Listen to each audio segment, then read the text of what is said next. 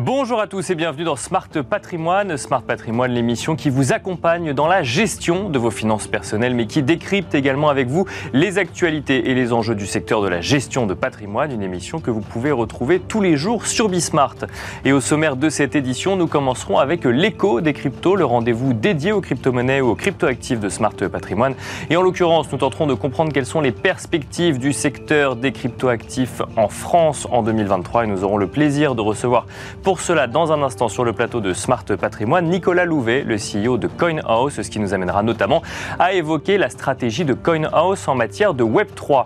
Nous enchaînerons ensuite avec Enjeu Patrimoine, un enjeu patrimoine consacré à l'épargne salariale et notamment au dispositif qui permettait jusqu'à fin décembre 2022 un déblocage anticipé de son épargne salariale dans une limite de 10 000 euros, un dispositif pour faire face au sujet pouvoir d'achat ou inflation en 2022, pourtant assez peu utilisé. Nous demanderons donc à Catherine Peylonic, directrice générale d'Epsens, mais aussi à Pierre Avet, délégué général de Fondact, pourquoi finalement ce dispositif a été assez peu utilisé. Nous nous demanderons toujours comment démocratiser un petit peu plus l'épargne salariale. Ce sera dans un instant sur le plateau de Smart Patrimoine.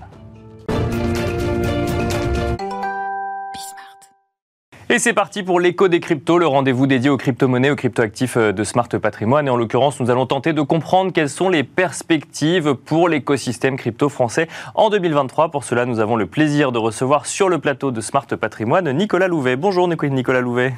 Bonjour Nicolas.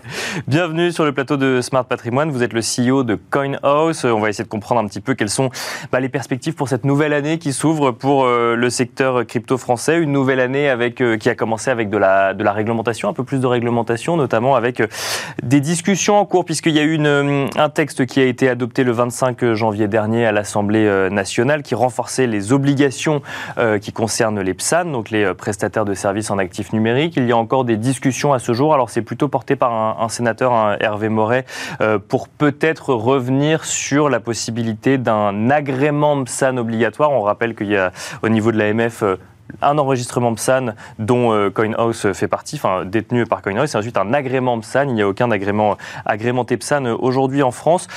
Cette évolution, ce renforcement de la réglementation intervient après l'affaire FTX fin 2022. Est-ce que cette nouvelle réglementation est une bonne nouvelle pour le secteur, Nicolas Louvet?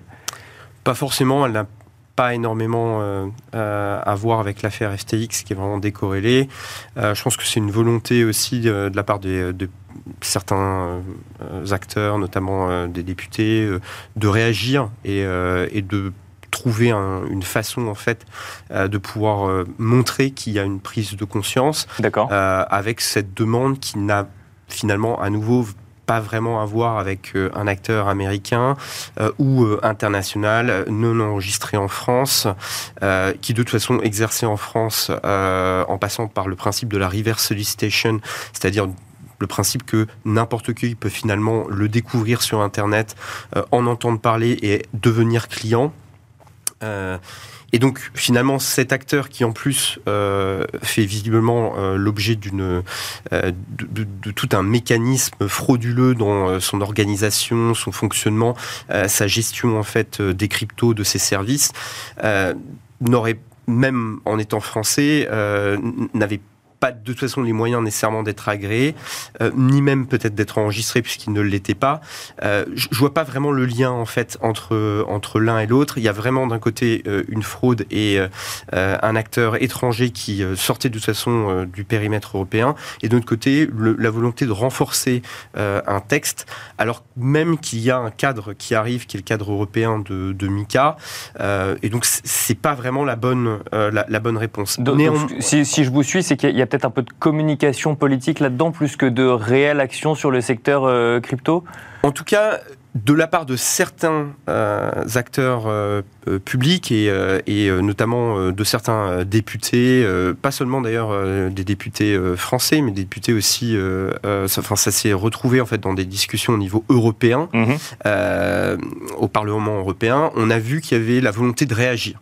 Et donc le sujet de la régulation, euh, certains ont dit bah, il faut maintenant euh, Mika euh, est déjà trop vieux, il faudrait faire un Mika 2, donc faire encore évoluer le texte par rapport à Mika. Alors, que Mika n'est pas encore en exercice pour le coup. Je pense que dans tous les cas, il y a une réaction qui est pas qui est pas proportionné et qui n'est pas adapté non plus parce que on parle de toute façon d'un acteur qui n'était même pas enregistré, euh, aurait été encore moins agréé et à nouveau euh, qui en plus l'objet euh, d'une fraude et le texte, même l'agrément, il va. Enfin, de toute façon, si vous êtes, si vous avez constitué votre société autour d'une fraude, on l'a vu dans le secteur bancaire, vous avez beau être agréé, ça ne changera rien. Si vous avez délibérément décidé de frauder, vous pouvez frauder et, et, après il vous en coûtera ce qui vous en coûtera, mais c'est pas parce qu'on a écrit un texte qu'on arrêtera nécessairement la fraude. Donc le, jugement là n'était pas forcément euh, le bon. Néanmoins, je vais quand même apporter une précision. Je pense que dans la logique euh, de l'évolution en fait de nos métiers, on va vers quelque chose qui est proche de l'agrément, qui soit Mika ou Psan qui est très proche de Mika pour tous les acteurs à un certain moment dans le temps. Mais alors pourquoi aujourd'hui on n'a aucun agrément PSAN en France? C'est parce qu'on attend Mika ou euh, parce qu'il est trop difficile à obtenir pour... Euh, alors, il a certaines complexités, mais surtout jusqu'à présent, en tout cas de mon point de vue, du point de vue euh, de CoinHouse, jusqu'en mi-2022, il y avait, et je dis bien mi-2022, hein, donc c'est avant l'affaire FTX, etc., il n'y avait aucun intérêt, aucun avantage particulier à être agréé. D'accord. Euh, vous ne gagnez rien euh, de supplémentaire. Euh, vous gagnez surtout des coûts. Donc, en fait, c'est des dépenses supplémentaires pour aucun avantage particulier. Néanmoins, je le redis, dans le futur, on devra tous tendre vers quelque chose qui ressemblera à un agrément français, PSAN, ou un agrément MICA qui sera obligatoire. Donc l'idée quand même de préparer les acteurs en leur disant, bah écoutez, de toute façon, la marche que vous allez passer, c'est pas une marche, c'est un escalier essayez déjà de commencer à la préparer en euh, euh, rajoutant des éléments supplémentaires à l'enregistrement et pas nécessairement une mauvaise chose. Et d'ailleurs, les acteurs enregistrés doivent pas pour autant euh, quelque part se reposer euh, en se disant on attendra dans 18 mois, autant préparer quand même assez vite euh, cette, euh, cette échéance parce que à un moment ça deviendra quand même assez difficile. Il y aura un goulot d'étranglement dans, dans, les, dans les procédures et auprès des, des régulateurs. Donc moi j'invite quand même tout le monde à considérer que c'est le sens même de l'histoire et qu'il faut aller dans ce sens. Donc ce qu'a proposé le, le sénateur en soi est pas euh, et pas complètement euh, inentendable. D'accord. Mais le caler dans le temps, euh, de toute façon, ce qu'il proposait, c'était pas de le faire du jour au lendemain, hein. c'était de le caler sur, je crois, c'était fin 2023, sa première proposition, ce qui me semble assez tôt, mais de dire que de toute façon, il faut que tous les acteurs se préparent à cette étape et qu'elle doit être phasée me semble pas complètement euh, une, une, mauvaise chose. On, doit, on va tous devoir y passer de toute façon euh, et on ne pourra pas attendre 18 mois pour, se, pour dire bah tiens euh, maintenant il faut que je m'y mette. Ça demande du temps, c'est assez compliqué et il faut le préparer. On, va évoquer hein, la, perspective Web 3 hein, prise par CoinHouse dans un instant. Juste avant, si je reste alors sur, sur cette entreprise ou sur ces entreprises qui ont fait faillite, puisque dans le sillage de FTX il y en a eu d'autres, ça vous a atteint finalement chez CoinHouse, puisqu'il y avait des livrets qui avaient en contrepartie finalement des entreprises qui ont fait faillite. Où est-ce qu'on en est aujourd'hui, euh, Nicolas Louvet?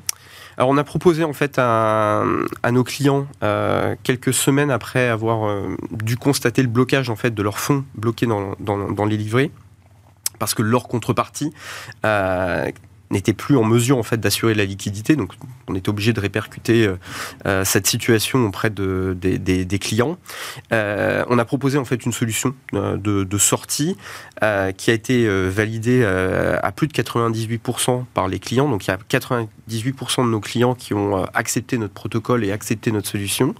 92% d'entre eux ont, eu le droit à un remboursement à 100% intérêt inclus. D'accord. qui a été effectué le, 4 janvier. Donc, Donc par CoinHouse alors que les fonds sont toujours bloqués. Euh, on, a, procédé par anticipation. Quelque part, on s'est mis, euh, euh, pour le coup, entre, entre nos clients et les contreparties, en disant, bah, pour certains de nos clients, on va complètement tout anticiper, on va tout prendre à notre charge, on va donner aux, clients, et ensuite ce qu'on va récupérer euh, dans le temps euh, auprès des différentes contreparties, bah, ce sera pour nous, puisque euh, nous on a fait cette avance. Donc ça c'est pour 92% des clients. Il y a un peu plus de 6% des clients qui eux ont eu un remboursement partiel, parce que les montants étaient plus supérieurs, et, donc bah, eux ils ont déjà été remboursés partiellement. Et le reste viendra avec euh, les, remboursements qui seront, euh, qui seront euh, effectués au fur et à mesure que les contreparties bah, retrouveront de la liquidité, soit à l'issue de leur, des procédures collectives, le Chapter 11 américain de, de Genesis, ou d'autres acteurs qui pourront assurer à nouveau de la, liquidité. Donc il y aura des fonds qui, donc, de toute façon, être versés, je pense, en, 2023 aux clients et, et, et, on a plutôt bon espoir que tous les clients puissent récupérer un maximum de leurs fonds. On a déjà versé 100% à 92% des gens. J'espère qu'un maximum de, personnes pourront toucher euh, jusqu'à, euh, j'espère, 100%. Avec des procédures judiciaires qui peuvent quand même être parfois un petit peu longues. Ça risque d'être assez long, c'est pour ça qu'on a voulu aussi faire ce geste commercial qui est assez unique, de dire bah, nous on a le temps, parce que CoinHouse est là pour, pour durer très longtemps, donc même si ça dure 5-10 ans, ce qui je pense ne sera pas le cas, mais peut-être dans le cas d'FTX, peut-être euh, un petit peu moins dans le cas de Genesis euh, ou, d'autres acteurs. Euh, nous, on est en mesure d'attendre et, donc de jouer avec justement cette, cette capacité d'avancer les fonds et de pouvoir nous nous faire payer plus tard. On pouvait se le permettre. Alors ça, c'est volet épargnant particulier, encore que peut-être pas seulement, mais en tout cas en bonne partie. Euh, il y a aussi un, volet que CoinHouse veut développer et que, je trouve intéressant de mentionner dans cette émission, c'est euh, l'accompagnement des entreprises, cette fois-ci pour aller vers le Web 3. Euh, avant de, de, vous demander comment, pour quelles raisons, Nicolas Louvet? En fait, c'est des demandes qui sont venues par les clients entreprises. Ça, ça, a démarré un peu avant qu'on aide Carrefour à rentrer dans, Sandbox. D'accord. Euh, en l'aidant à acheter un land euh, qu'on a trouvé pour eux et, qu'on a, qu'on a conservé d'ailleurs pendant un petit moment. On a accompagné comme ça euh, plus de 18 grands groupes du CAC 40 ou des sociétés équivalentes à acheter un land dans, dans un métaverse, à le conserver, à avoir une approche pour bien le sélectionner, trouver, trouver le, la, tout le bon modus operandi avec, y compris en impliquant The Sandbox ou des Centraland euh, dont on, connaît bien les équipes.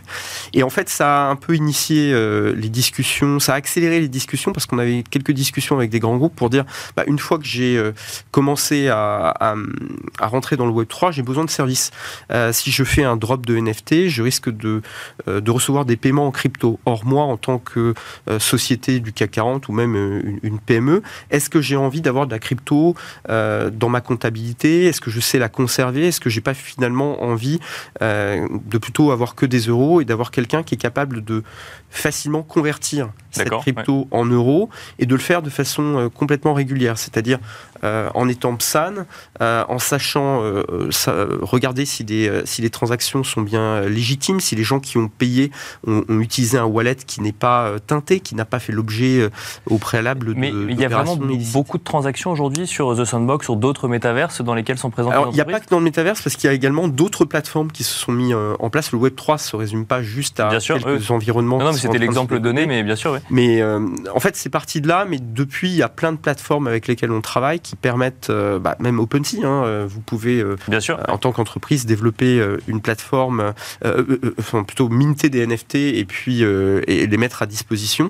Donc il y a, y a, tout un business qui s'est créé autour d'agences, de, de plateformes citer quelques exemples, mais vous avez Aura Blockchain Consortium, vous avez euh, des gens comme Ariani et tout un tas d'autres euh, acteurs qui se positionnent vis-à-vis des grands groupes, qui sont capables de leur mettre à disposition des plateformes pour distribuer euh, des NFT pour développer des nouveaux services autour de la crypto et ils ont besoin de partenaires euh, qui sont capables de gérer ces wallets, de gérer la conversion crypto-euro très facilement, de le faire euh, en appliquant tout un tas de procédures pour comprendre l'origine des fonds et s'assurer que à nouveau les fonds soient complètement légitimes.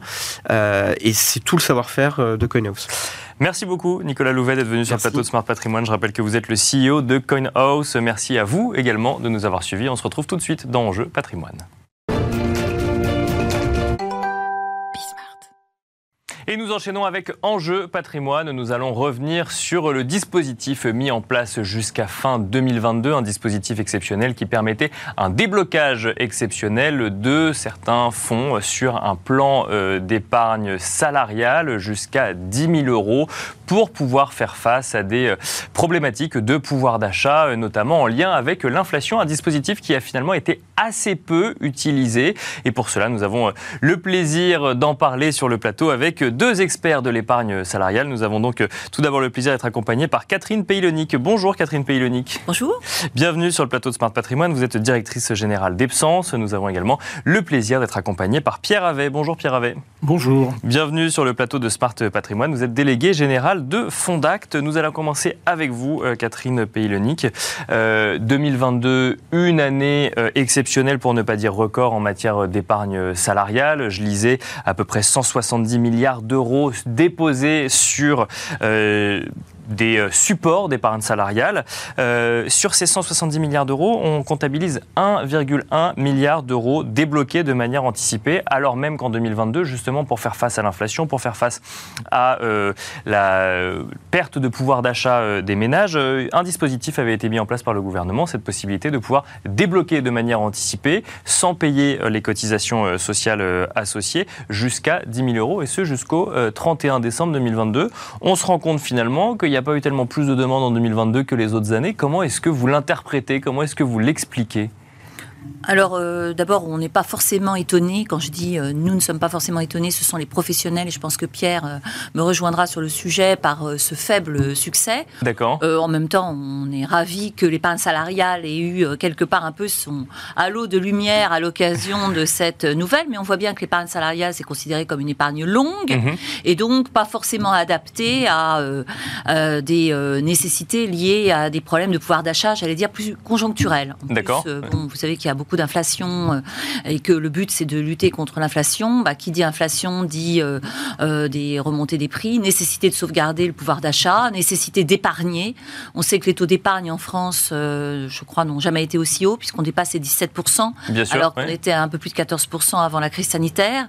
Donc ce taux d'épargne est resté très élevé. Ce n'est pas cette mesure de déblocage anticipé, pas plus que les précédentes, qui avait eu peu de succès également, mais celle-ci en a encore moins, puisque je crois qu'en 2004, il y avait eu 8 milliards d'euros de, de, débloquer. En 2008, 4 milliards d'euros. Euh, en fait, euh, ça n'arrête pas de diminuer, euh, avec, en ce qui nous concerne, moins de 4 000 euros débloqués par personne. D'accord. Donc bien loin du plafond de 10 000 euros dont vous parliez tout à l'heure.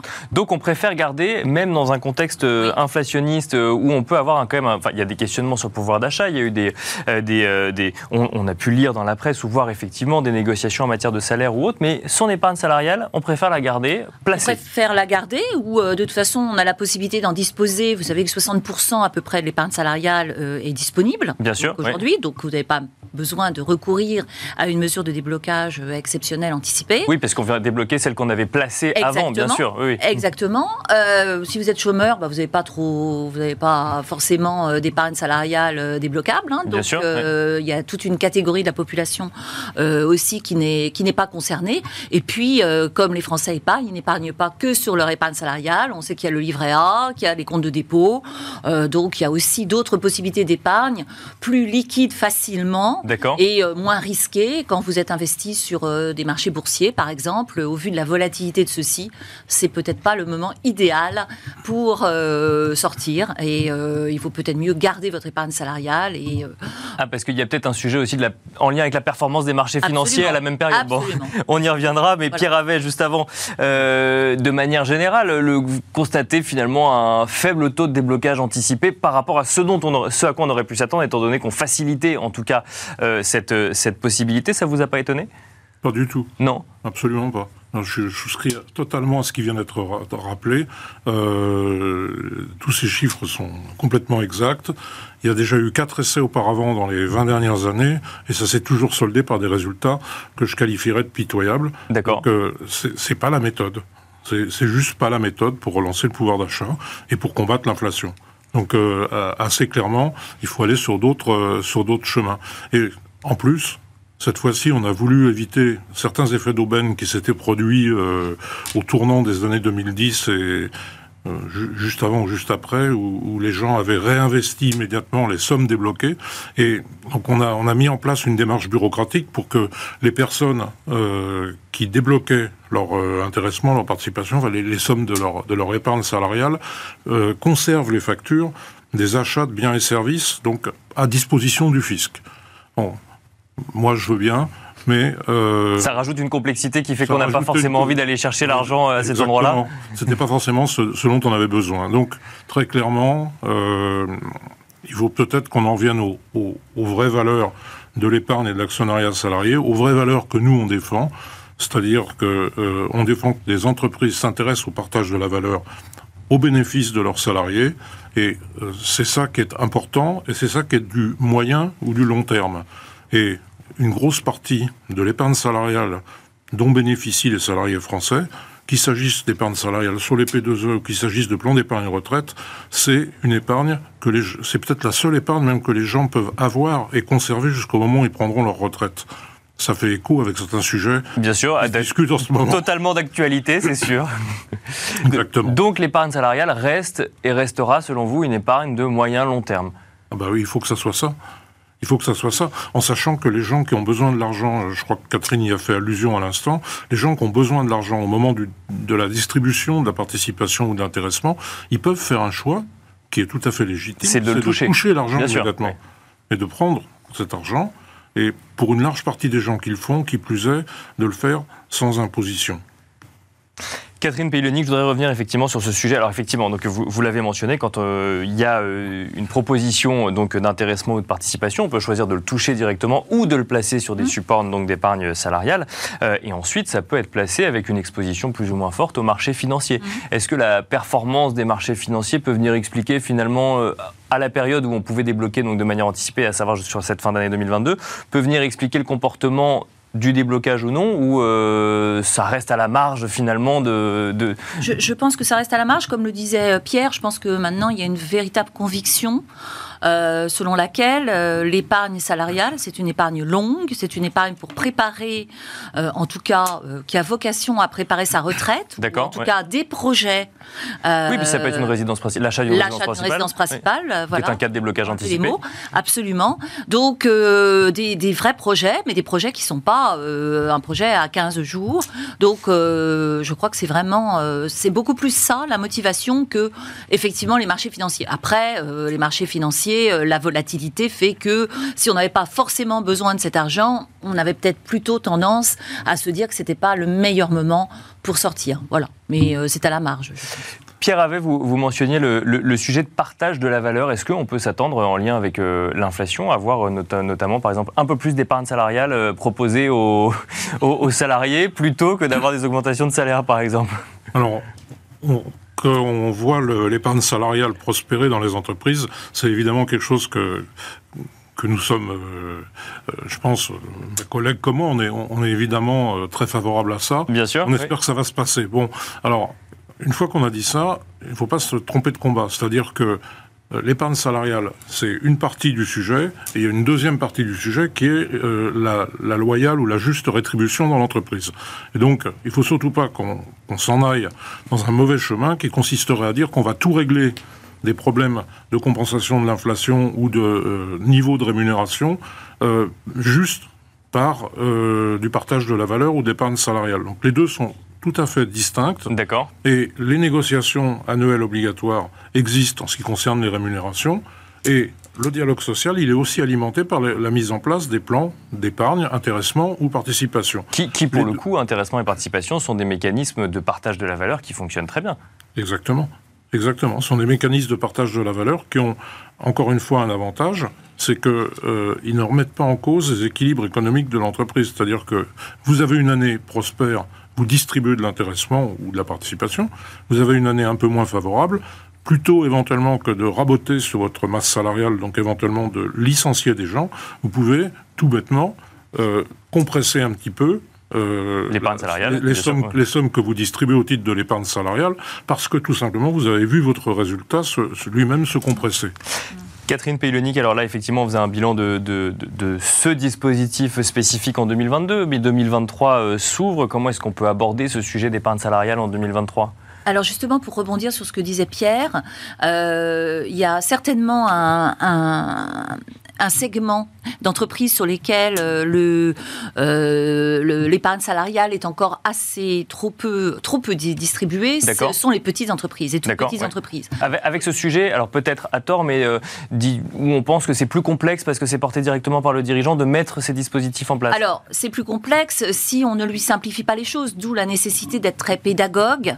Nous, c'est ce qu'on essaye de faire. On a créé un site qui s'appelle l'essentiel par absence pour que les petites entreprises comprennent que pour fidéliser à leurs collaborateurs, pour en recruter de nouveaux, euh, et ou pour optimiser son patrimoine, ce qui est souvent le cas dans les toutes petites structures, l'épargne salariale est un outil euh, juste euh, Bien sûr. étonnant et très appréciable. après, quand vous voyez qu'il y a, je crois, moins de 15% des entreprises de moins de 10 salariés qui sont dotées d'un dispositif d'épargne salariale, il y a une vraie nécessité que d'intégrer hein, aussi tous ces salariés, parce que ces petites entreprises ont peut-être vocation aussi à devenir plus grandes. Bien sûr. Euh, et puis il n'y a pas de raison que ces salariés euh, soient, euh, soient laissés pour compte en quelque sorte. et là, je pense qu'il y a nécessité de, de, se rendre compte que c'est très facile, que l'intéressement, bah, c'est mm. quelque chose qui peut être mis en place même quand on ne fait pas encore de bénéfices, a fortiori des bénéfices qui rentrent dans le calcul assez abscon mm. de la réserve spéciale de participation. Et donc, il faut, je pense, simplifier tout cela. Et il y a un vrai, un vrai sens à pouvoir euh, bah, euh, euh, porter la bonne, la bonne parole, faire un peu de prosélytisme sur l'épargne salariale dans ces petites entreprises.